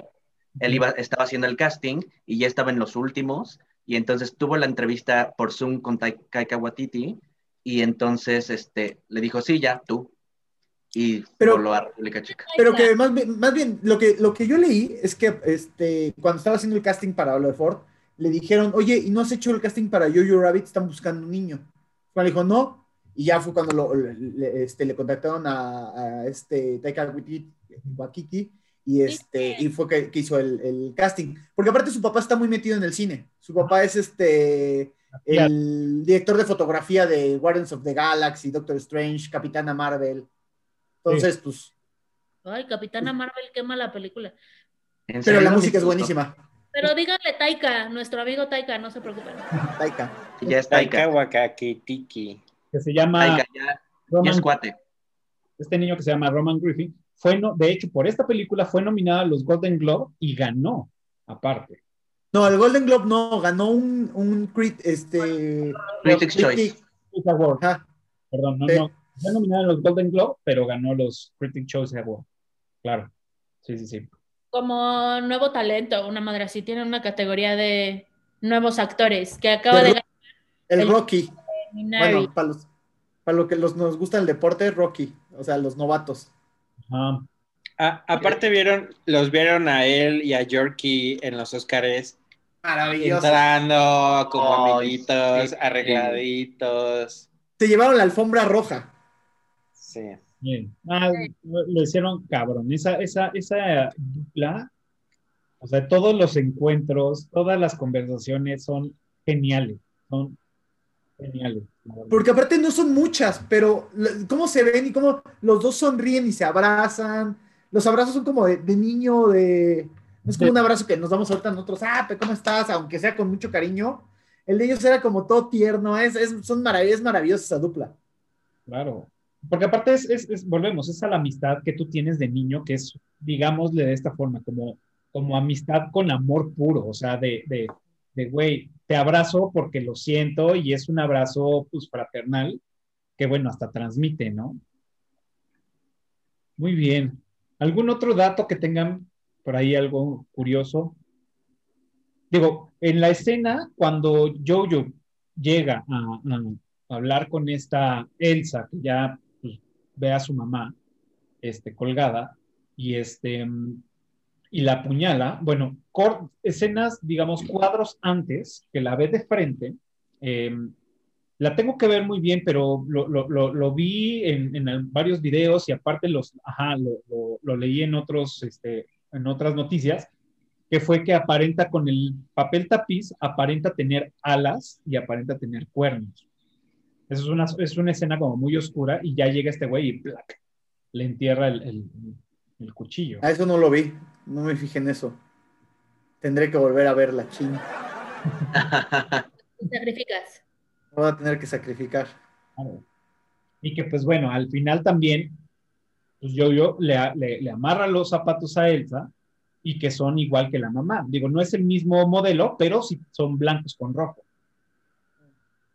Y aprendió a, amarrar agujetas. Pero al final dicen que e- esta una de las agujetas también es un tipo de mm, evolución en las creencias de Jojo y en cómo se va desilusionando del partido nazi y de todo esto, que primero no, pu- no puede hacerlo y la mamá le ayuda hasta ya no está la mamá, ya no tienes lo que creías, ya no crees nada de esto y tu mundo va a cambiar. Necesitas amarrártelas porque necesitas recorrerlo. Claro. Claro. Maravilloso. Sí. Luego, Ah, lo que es, Yo- lo que, en esa lo escena que es cuando... bueno es cuando le da la cachetada a Elsa y dice, bueno, creo que sí me lo merecía. Sí. Y los Y bailes, el baile, a ver, a bailar. el baile es buenísimo, el baile es maravilloso, porque aparte sacan sus pasos. Ajá, de, de La La Land. Esta Elsa hace varios pasos como, como La La Land, de mover los brazos. supuestamente, porque tampoco he visto La La por eso digo la, supuestamente. No, no, no, ¿Cómo? no pierdas tu tiempo, no pierdas tu tiempo. Amigo, claro que está bonita. Sí, Vela, pero no me, no, o sea, Sí, tenían razón, no era mejor película. Qué bueno que es- corrigieron y se lo dieron a Moonlight, que tampoco merecía mejor película. No, tampoco. Un poco. Por ejemplo, eh, este- ese año hubiera estado Jojo Rabbit, si les raza. Sí, claro. Pero no ganó, o sea, solo ganó un Oscar. Estaba nominado a seis, seis categorías, ¿no? Y ganó una. Venía con películas súper fuertes como Parasite, 1917. Este, venía también con. ¿Cuál otra? Em, pues Ford versus Ferrari, según yo también. Ah, sí. Sí, también. Este, o sea, está difícil, porque además, por ejemplo, el guion, este guion es adaptado, no es original como Parasite. Ujú. Ajá, como que está difícil. Fueron películas Sí, muy se fue. Parasite me parece maravillosa también. Y es, eh, o sea, es otro, pero es otra cosa, pero a mí me parece, amo Jojo, pero a mí Parasite sí me parece que es, que se lo merecía. Sí, totalmente. Sí, claro, completamente. A ver, yo les tengo una pregunta.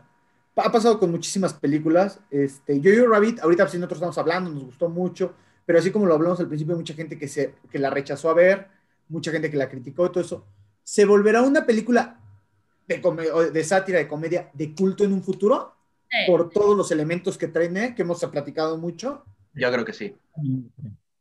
Yo también creo que sí, no lo dudo. Porque es Yo creo atemporal. que-. Yo creo que no. O sea, a mí me gustó muchísimo, pero sí vi que mucha gente le dio lo mismo. ¿Me explicó?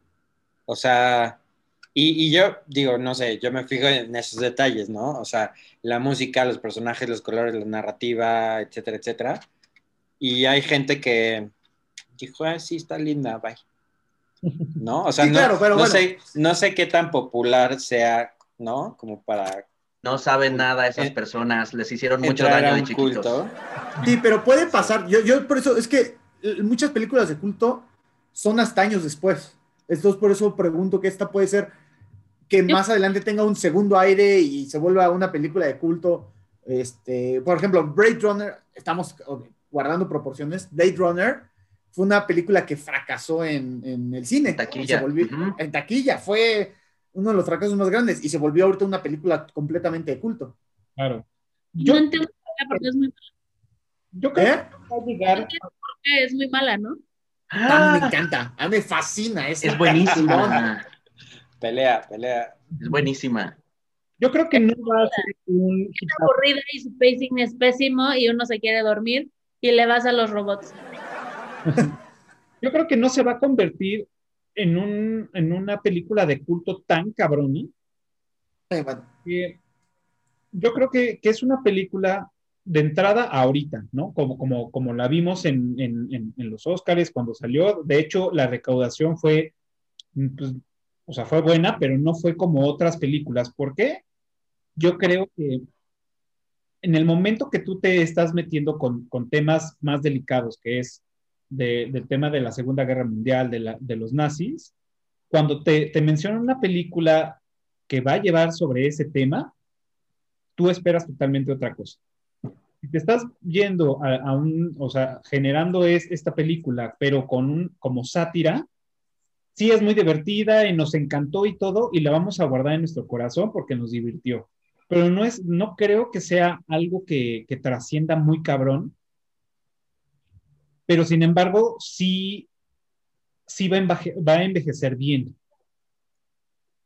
Sí. O sea, yo- a mí me pasó, vi el corto, vi que el amigo imaginario del niño era Hitler y dije, güey, tengo que verla.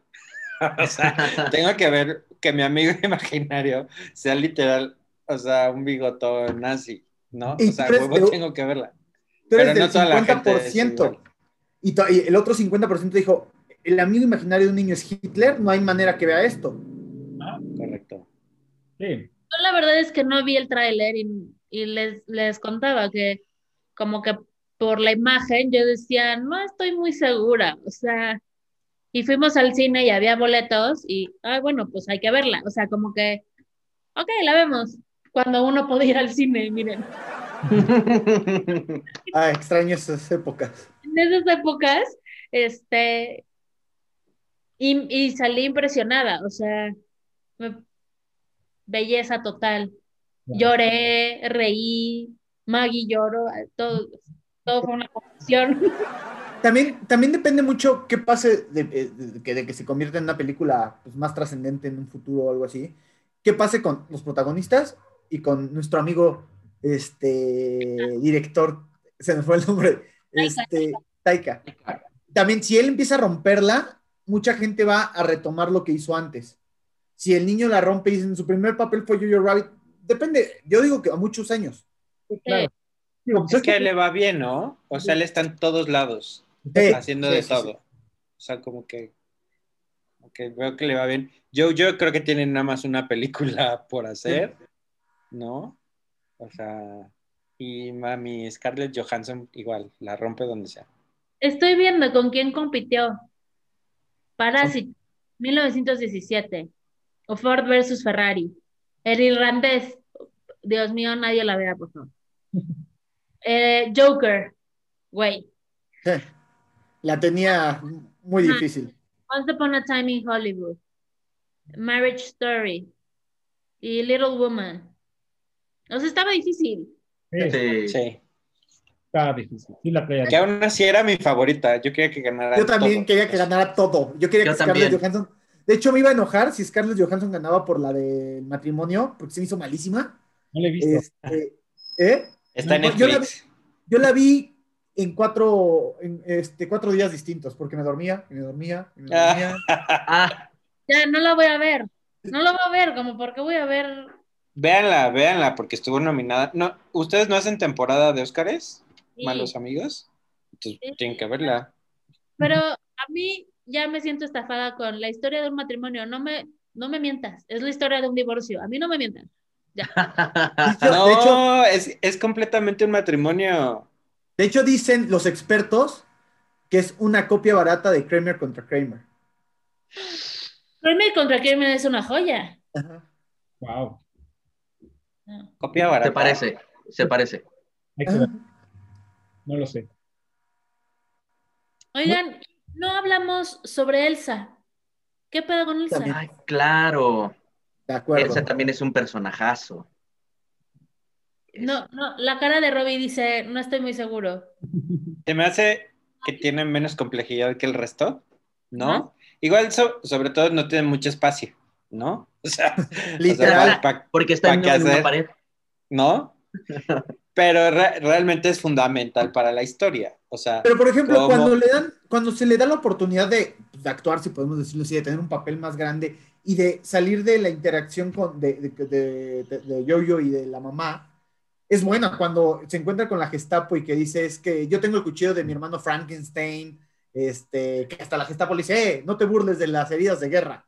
No, De- le dice, no, le, no No te burles de la de deformidad. su cara horrenda. De la deformidad. Ah, sí, de su De, cara la- horrenda. de su Ajá. de- deformidad horrenda. de su enfermedad de renda. Todo eso, e- esa actuación y cuando va sacando todo eso, la- eh, yo creo que también lo, lo hace muy bien. Obviamente, pues al estar encerrada y todo eso, y la interacción tiene muchísimo menos que los demás. De hecho, ya por el hecho de estar en la película un personaje con esas características, suma. Sí. Estás escondiendo a un judío. De hecho, también, ese, ese contexto ya suma a la trama. claro. genera tensión, ya te genera este, muchas cosas.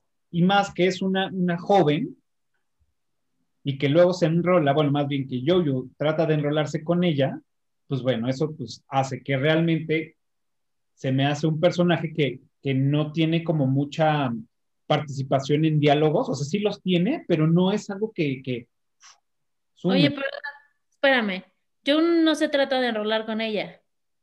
no, ve, Sí, yo, yo, Bueno. yo just- él la, justo en, la quiere.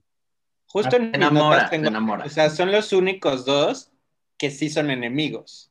O sea, la niña judía y el niño nazi. O sea, no ves otro judío. Son los únicos dos que podrían acuchillarse, patearse y agarrarse los pelos, pero es todo lo contrario. O sea, co- como Jojo con toda la educación que tiene, empieza a ayudarla, la ve como monstruo, le saca la historia, ¿no? Y al final se enamora de ella.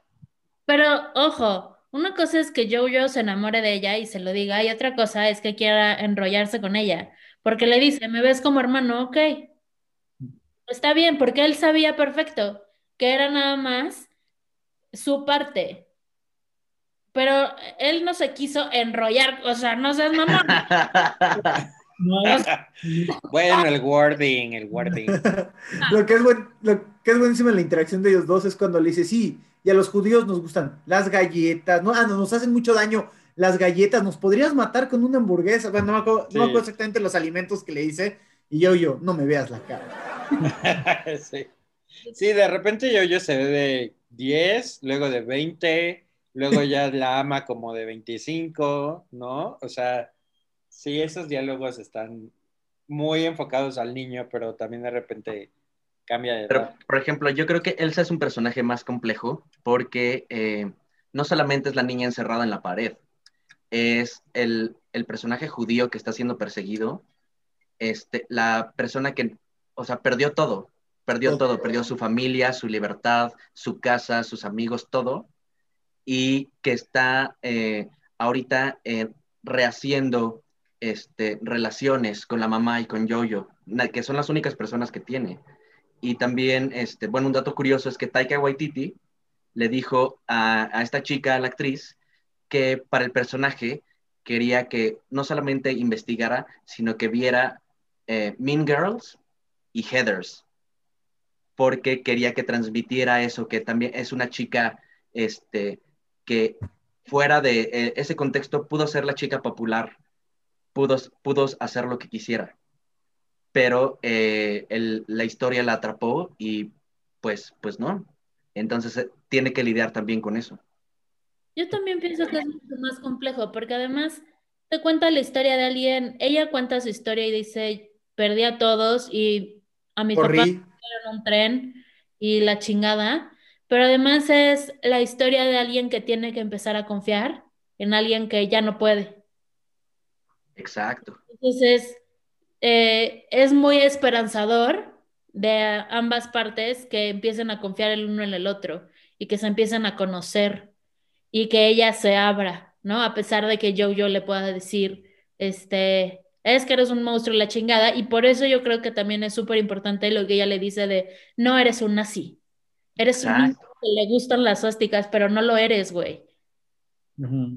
Sí, sí que, que también no le queda de otra. o sea, no le queda de otra más que llevarse bien con la mamá y con Joe y con Jojo porque tienen que sobrevivir. O sea, no puede ser un personaje antagónico, ¿no? Porque pues no tiene muchas herramientas para, ¿no? O sea, tiene dos cuchillos. que le dio Jojo. y, y, sale de la casa y va a cuchillar a todos los nazis. O sea, vaya. yo creo que el, el, personaje, solo por existir en la película, ya genera. O sea, ya genera. no, y, y, es fundamental para la historia. Ajá. ¿no? Realmente, tiene que existir, ¿no? Y bueno, tocando el tema de, de, las mariposas que les había dicho que es cuando él ya dice, ay, ¿cómo se siente? Y, la mamá le dice, ah, bueno, sientes mariposas y escenas más adelante, él ya siente las mariposas. Eh, durante todo el proceso de la película, conforme va, va desde, que, desde las mariposas hasta el final que, que le da la patada de, de, de This is Sparta a Hitler, eh, vamos viendo en, en, el cuarto que tiene los pósters de, de, los, de, pues, bueno, tiene suásticas, tiene Hitler, tiene todos los pósters que supuestamente los obligaban casi casi a los niños a tener ese tipo de imágenes en sus, en sus, en sus cuartos. Todas las suásticas se van, se van tapando con mariposas. Entonces va, va cambiando. Entonces al final tú ya no ves ninguna suástica. Sí ves la cara de Hitler, pero ya no ves ninguna suástica. Todas están tapadas con mariposas. A excepción de la que cuando le manda la, la avienta la cinta y le dice, póntela. Ah, exacto. Exacto. Pero bueno, ahí va, va, él ya va perdiendo como esa, es lo que te va supuestamente tratando de decir, o bueno, enseñándote en la película, que él va perdiendo ese fanatismo, vamos, ¿no? Al, al partido.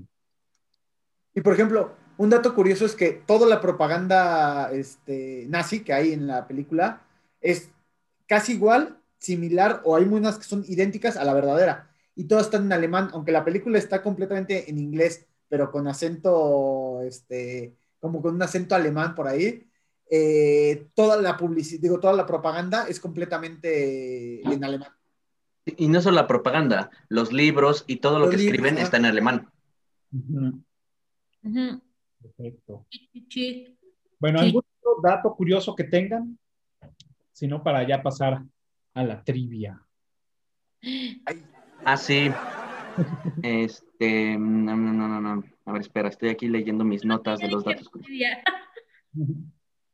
¿Perdón? Y yo también, yo también la dije. Bueno, yo también la dije, Pero pero ese es el chiste, ¿no? queremos- Me- primero que, que, que Vaca nos diga su, su, su dato curioso. Bueno. Pasamos a la trivia y les damos la, la salida fácil. Hay un dato curioso que yo vi, este, bueno, ya después, la segunda o tercera vez que vi Jojo Rabbit, que eh, el destino de la mamá ya está, eh, te lo dicen desde casi el principio. Cuando Jojo y la mamá ven a las personas colgadas, él le pregunta qué hicieron y ella le dice lo que pudieron. Y cuando ella se pone la barba este, y está haciendo el papel del papá y la mamá, este, cuando él- ella es el papá, le dice, cuida a mi Rosie, que ella está haciendo lo que puede. Mm, Y es así, ¡ah, no! Y de hecho, hasta le, hasta le voltea la que yo, yo no quiere ver, le dice, no, ve Ajá. A los primeros colgados. Claro. Que de hecho, pues, en, este, en, esta- en esa escena, cuando él va viendo a la mariposa y se levanta y al lado están los zapatos de la mamá, eh, lo que dice en una entrevista es que a- a- al director no le gustaba o no le gusta de hacer escenas donde la gente esté colgada, ¿no? Y, y por eso tenemos las escenas de lejos cuando están, encuentran a los primeros colgados. Y parte de, de- de la historia fue de que en la escena que Jojo voltea a ver a su mamá colgada, el director dice, es, esta escena no quise enfocarla porque es algo que Jojo no quería que vieran los demás. Ajá, que era, la, la- era solamente de Jojo y su mamá ese, ese momento, y que no, no era para la audiencia, era solamente para los personajes, y por eso no hicieron el enfoque. Ajá. Me pareció súper fuerte. Uf, Y eso que no es, y, y, y es tan- está también hecha la película que es una escena muy fuerte en un solo cuadro. Y, y sin ser explícita. Ajá. exacto. Ahí yo en esa berré así de, estaba así, no. Yo la, fui- Tú lloras yo la muy fui a ver seguido, con un- amigo.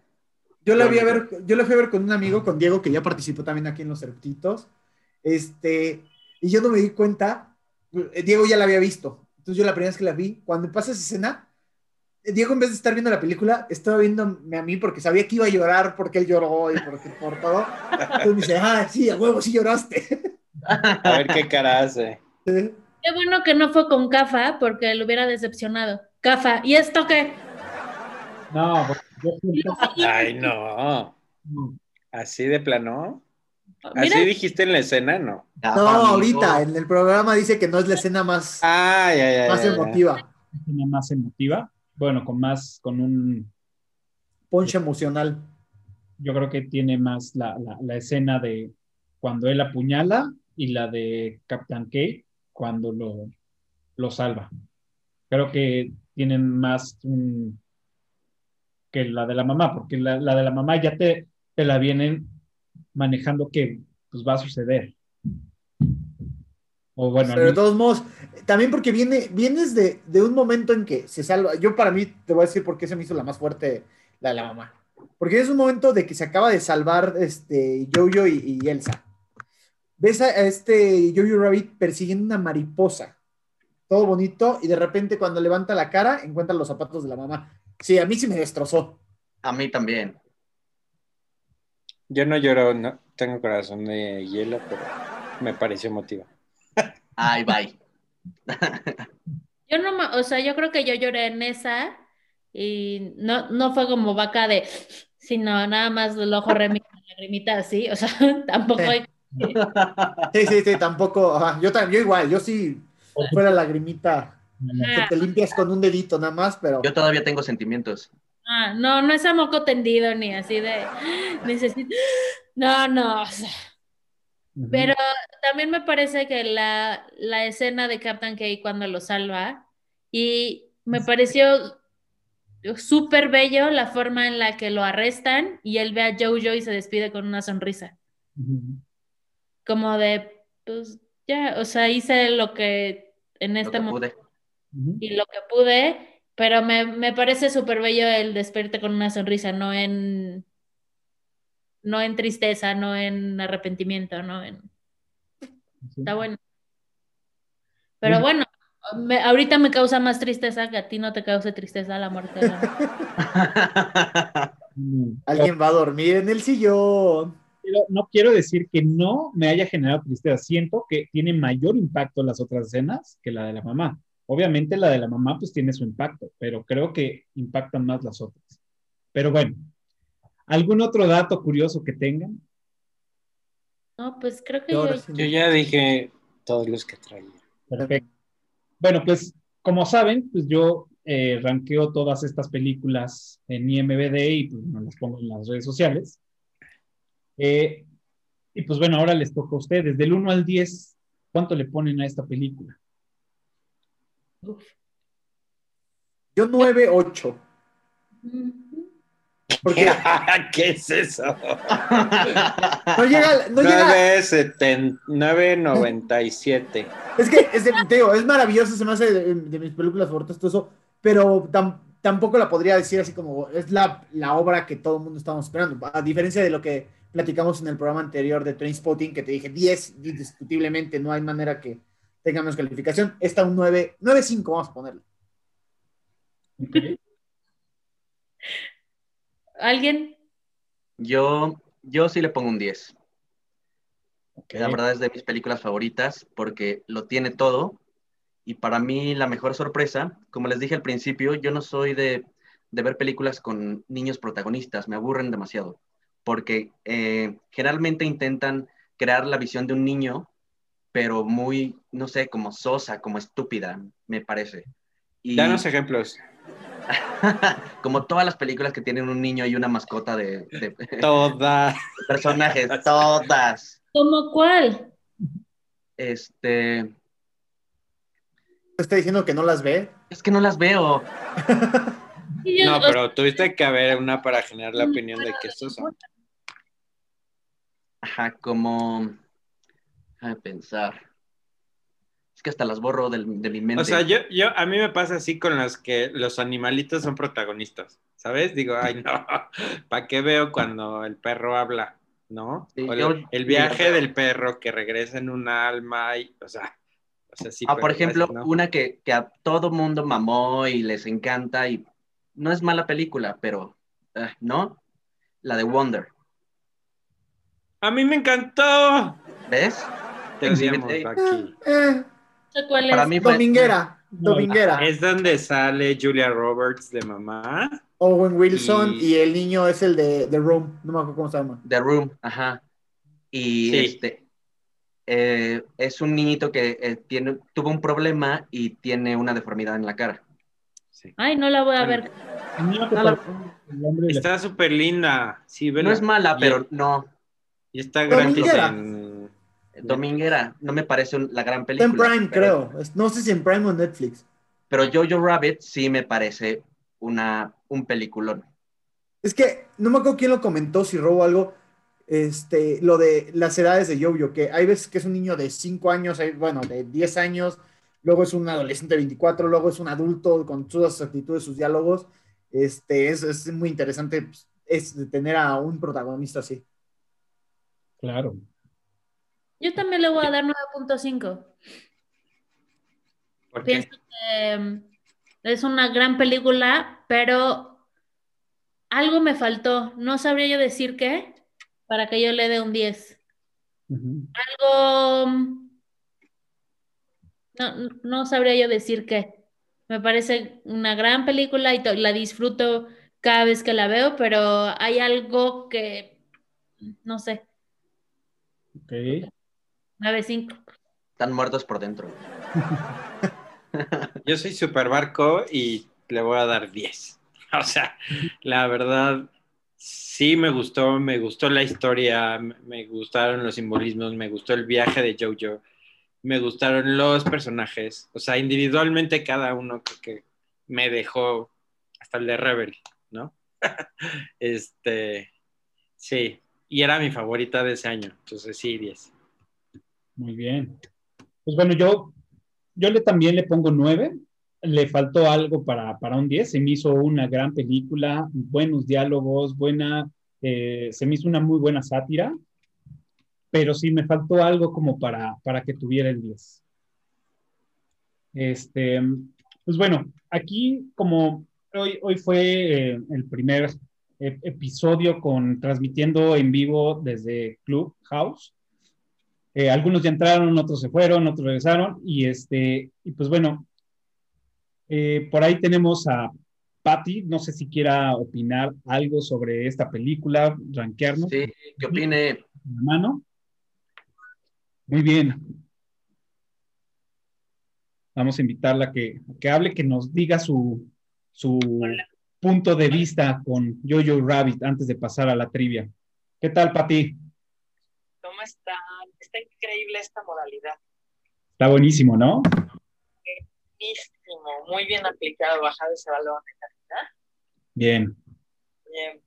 De Jojo Rabbit, a mí es una película que me encanta, pero también, pues, como a todos les causa conflicto, y yo, le, yo también le doy nueve ¿Sabes qué pasa con Jojo Rabbit? Que me encanta el planteamiento y todo, pero se me sigue pareciendo muy Disney. Yo sé que la intención es hacerla Disney, pero no sé, eso me causa conflicto. A lo mejor, no sé, soy una tradicionalista, puede ser. Quiere verlo todo oscuro y, y muertes y el holocausto y cadáveres en montañas y así. Ay, Pati. O sea, como que creo que el humor de- es, hay diferentes tipos de humores, ¿no? Entonces está el del pastelazo, está el de otras, otro tipo de películas. Y yo creo que Jojo merece un humor más negro, sarcástico, no tan pink Disney. Pero también, bueno, o sea, me parece que es una peli que está muy bien lograda, la producción es increíble, los vestuarios, no manches, efectos, todo bien. Están aquí Estela y Rafael. Rafa, eh, hola. Bienvenidos, Estela, Rafa. Amor. Y Roberto. Hola, Roberto. Bueno, hasta aquí mi comentario. Hasta aquí mi reporte. Perfecto, muchas gracias. Pues bueno, ahí está la, la opinión de, de los eructitos. Pues bueno, ahora sí, es el momento de pasar a la trivia. Este, mm, recuerden que los primeros cinco que contesten correctamente en la caja de comentarios de este video, pues bueno, van a tener el reconocimiento con bombo y platillo y el respeto de todos nosotros. Y pues bueno, ya que tengamos eh, patrocinadores, les vamos a hacer llegar un obsequio y pues bueno, podríamos entrar en pláticas para que participen en un episodio de Eructitos del Cine. Y pues bueno, este, ¿quién empieza con su trivia? ¿Empiezo yo? A ver, sí. Ah, bueno. Las damas, Para, o para- sea, o sea, le tú no aquí. Ni sabe. el, el- el pie. Pues bueno, como los que ya llegaron a este minuto de, este episodio van a poder contestar la trivia sin ningún problema. Y pues bueno, es, ¿con qué símbolos son tapadas las suásticas de los pósters que tiene Jojo en el cuarto? Muy fácil, si ya, vieron, si ya estuvieron viendo este episodio, la van a poder contestar sin ningún problema. Ahora sí, perdón, Bacar, cuéntanos. Ah, bueno, mi trivia no la comentamos, de hecho. Este, según comentarios que se hacen en la película, nu- nunca dicen dónde es, dónde está situada exactamente, pero según los comentarios que hacen ciertos personajes, en dónde está situada la película de Jojo Rabbit, Bien, en qué parte de Alemania. esa yo me la sé. Buena, buena pregunta. A ver, voy yo. Este es un poco de, tam- implica la película, pero también es un poco de historia. ¿Por qué Hitler, en una de las apariciones que hace, utiliza un penacho de, de- un penacho. ¿Por qué lo utiliza? Bien. Esa es buena. Y la, y la iba a mencionar, ¿eh? Pero por Qué algo bueno que no. yo aquí en, en los apuntes. Pero bien. Buena, buena trivia. Vas a voy, Ro. Tú, tú. Vale. Mi trivia es la siguiente. Rosie reparte unos papelitos en la ciudad. ¿Qué dicen los papelitos? Ok. Buena esa. Es buena. En alem- Están en alemán, Ale. Ajá, pero ¿qué dicen en, en inglés o en español? Google Translate. Ay, no. Esa Pero como aquí todos sabemos alemán, Obviously. obviously. Este, la mía es, ¿cuál es la edad eh, de la fecha de nacimiento de la hermana de Jojo? Ok. Perfecto. Pues muy bien. Ahí está la trivia. Recuerden los primeros cinco que contesten correctamente en la caja de comentarios de este video. Pues bueno, van a tener el reconocimiento de todos y pues podría ser que aparezcan en un nuevo Eructitos del Cine. Pues bueno, eh, pues ya estamos a punto de, pues, de irnos. Saludos a todos los que se conectaron en, en Clubhouse, que tuvieron el, el en vivo. La, es la primera vez que lo hacemos. Muchas gracias por, por haberse conectados. Unos vinieron, otros regresaron. Este, y pues bueno, pues despídanse. Recuerden que, pues bueno, pueden hacer su comercial, este, redes sociales, si las quieren mencionar. Aquí las, las voy a poner en alguna parte de, de la pantalla en esta nueva edición. Este, por acá no sé todavía muy bien, pero pues bueno, adelante. Pues gracias una vez más. Nos estamos viendo aquí en algún otro episodio. Gracias por venir. Lávense las manos, pónganse cubrebocas. Pues muchas gracias, Cafa, por la invitación nuevamente. Siempre es muy entretenido, muy divertido este, hablar de, de lo que nos apasiona. Y pues cualquier cosa estoy en arroba DavidRM. Perfecto, gracias. Gra- gracias, Cafi, por la invitación al programa. Este, ojalá nos sigas invitando. Y a mí me encuentran en Twitter, Instagram y Facebook con arroba ricopaso. Perfecto, gracias. Voy yo. Este, gracias nuevamente por la invitación. Siempre es súper divertido. Y a mí me encuentran en Instagram, que es mi única red pública, como Vix Gaona. Perfecto. Muy bien. Pues muchas gracias por venir y también iluminarnos con toda su sabiduría, eh, conocimiento y pasión por esta película. Este, y pues bueno, recuerden que nos pueden seguir en todas las redes sociales como Eructitos del Cine. Pueden escuchar este y otro episodio, o el que ustedes gusten, en su plataforma favorita de podcast.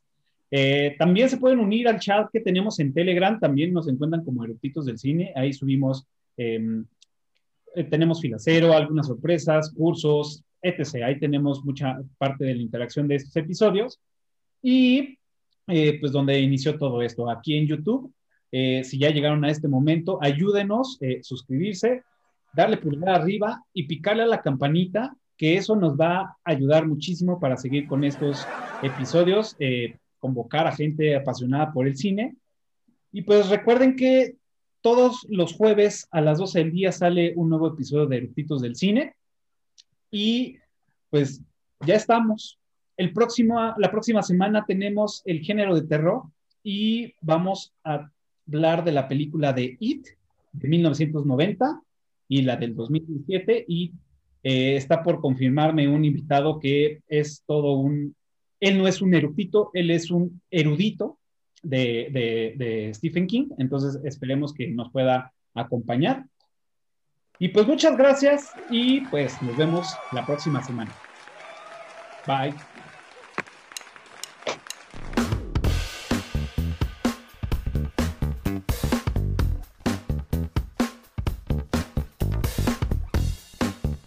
perdón, es que llegó mi rapi comercial, perdón.